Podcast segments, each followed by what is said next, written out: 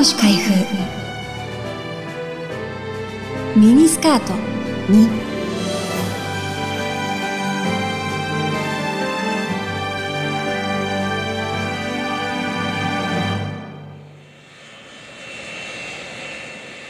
スイッキーの来日から2年余りが経った昭和44年。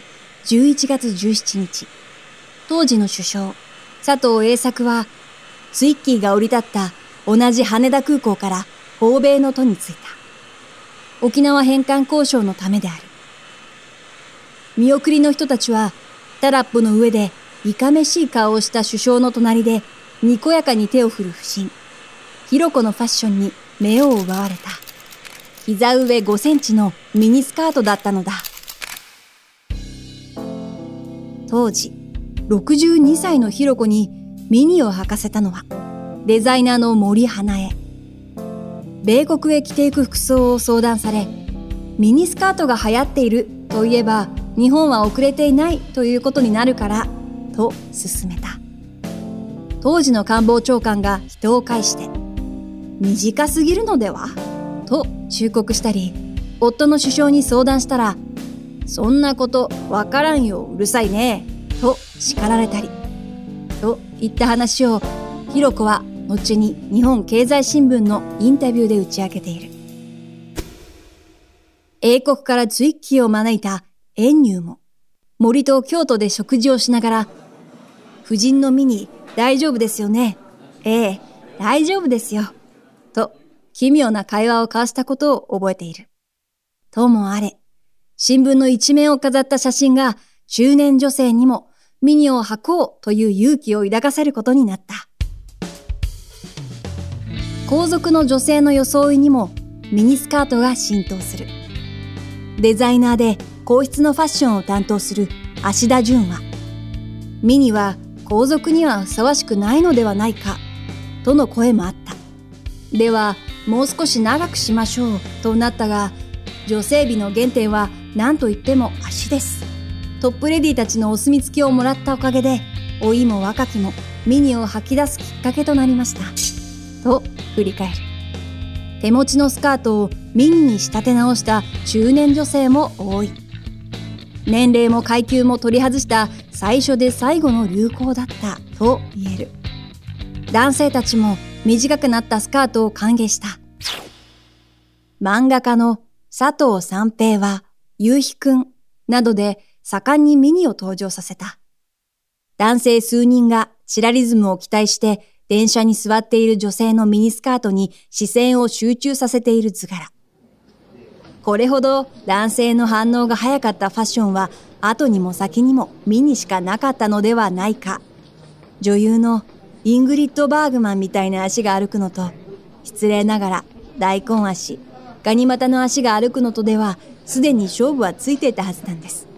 それでも、日本女性のミニも、立派に男性の憧れでした。と話す。この頃、大量生産が始まったパンティーストッキングも、ミニ旋風の重要な脇役だった。階段の上り下りの時などの不安を解消。爽やかで活動的なファッションに変えた功績は大きい。女性の肌は色気の対象ではなく、健康美をアピールするものへと変わった。ところで、ファッション史上短いスカートがなかったわけではなかった。例えば、1920年代にはボーイッシュな傾向を持つファッションが流行。スカートはチャールストンを踊ると膝小僧が出るぐらいの長さだった。少し前の第一次世界大戦で女性兵士や従軍看護婦らが着たシンプルで活動的な短いスカートとブーツ姿が戦後、新しいファッションとして蘇った。同時に、戦争の不安や抵抗の精神が強く表されていたのだという。1960年代のミニスカートはどうだっただろう。ミニを初めて世に送り出したのは、イギリス生まれのマリー・クワントだ。今でこそ世界中で黒い花のクワントマークを見かけるが、当時はまだ二十歳を過ぎたばかりの無名のデザイナーだった。当時、マスコミに対してこう語っている。大人の作ったファッションが嫌いだったし、戦争と関わった大人とは別の何者かでありたかった。規制の価値観に対する反発、疑念はフランスのカルチエラタン、日本の全共闘運動など、若者たちの反体制運動のエネルギーと相まって、それまで大人の価値観から生まれていた文化や風俗が若者に主導権を奪われる。そのきっかけになったのがミニスカートだった。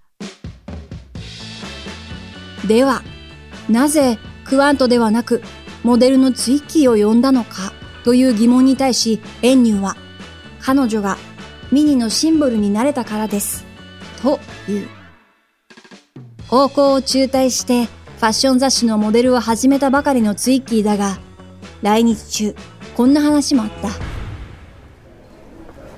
エンニューがツイッキーとマネージャーで恋人のジュスタンを東京ヒルトンホテルに招き、歓迎パーティーを開いた時のことだ。天ぷらの材料が運ばれ、生きのいいエビがぴょんと跳ねた。悲鳴とともにツイッキーが気絶したため、歓迎会は台無しになった。エンニューは、爪を噛んだり泣いたりと13歳くらいにしか見えないことが多かったから、この時の様子が何とも頼りなくてね。だが、この没個性、無色透明さこそがシンボルになり得る最大の条件だと見抜いたんです。と話す。スイッキーという無色透明なシンボルが反発と抵抗の時代背景を映し出していたというのだ。だが、その一方で佐藤三平は何と言われようと男のエッジ精神がミニを支えたんですと主張する。その意味ではミニスカートもまた従来の文化の発生と同じからくりと言えるのかもしれない。